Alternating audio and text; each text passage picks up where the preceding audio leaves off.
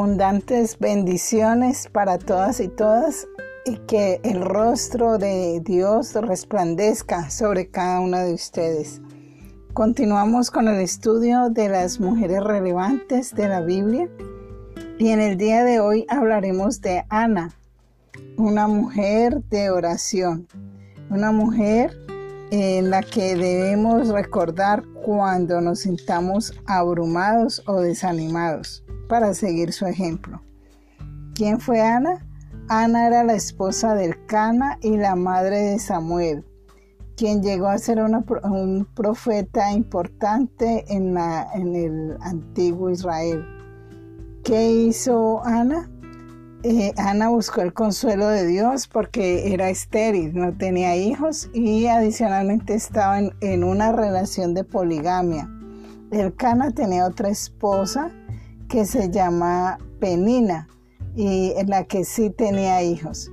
Y en una relación de estas en la que se encuentran varias esposas, eh, se vive la competencia, la envidia, los celos, las contiendas, los pleitos. Y en esta relación que aparece aquí en la Biblia, pues también vemos esa situación y vemos que por celos Penina irritaba y le decía eh, cosas que molestaban a Ana, sobre todo en relación a su esterilidad. La humillaba porque ella no le podía dar hijos a su esposo. Ana vivía muy deprimida por esa situación y por eso le pidió a Dios consuelo.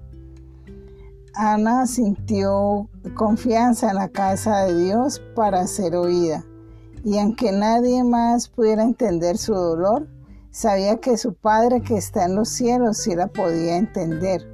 Ella estaba afligida por esa situación que le resultaba imposible en ese momento de clamor y de intimidad con el Señor poder contener sus lágrimas.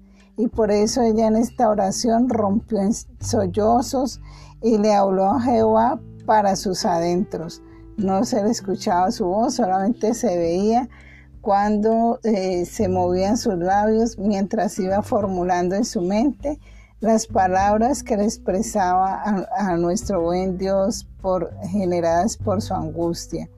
Ella se tomó su tiempo para desahogarse con nuestro buen Dios, pero hace más que una simple oración pidiendo que le concediera un hijo que deseaba con tanta intensidad pero Ana no estaba interesada solamente en recibir de nuestro buen Padre, sino que además quería retribuirle algo al Señor.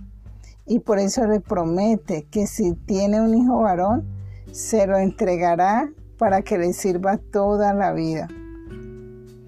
Bueno, Ana después de esta oración en que ella derrama en clamor su alma ante el Señor, ella se sintió aliviada porque había colocado todo su peso emocional, toda su carga, se la entregó al que todo lo puede, al que tiene los hombros infinitamente más anchos y fuertes que los nuestros, que era de nuestro Padre Celestial, como dice en Salmo 55, 22.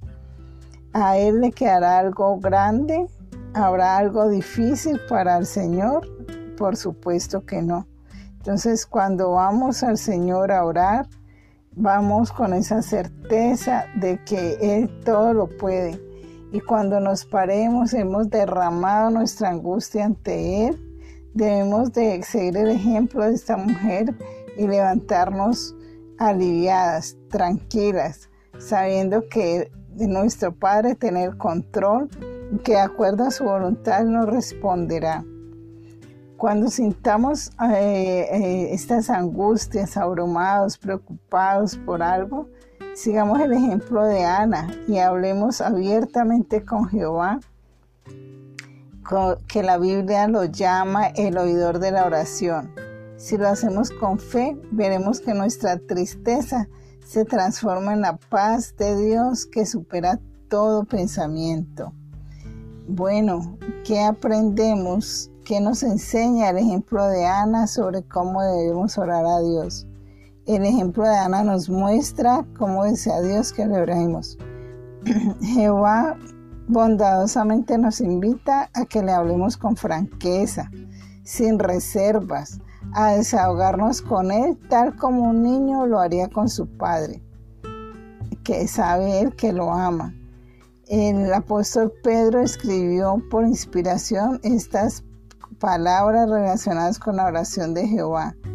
Echen sobre Él toda inquietud, porque Él se interesa por nosotros. No solamente se interesa, sino es, Él es quien más nos ama. Él nos creó y Él tiene un amor infinito y eterno por nosotros.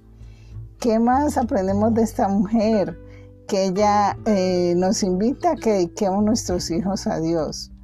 Probablemente Ana le enseña a Samuel acerca de Dios, el valor de la oración y cómo él era el fruto de una oración y que él habría nacido para servir a Dios.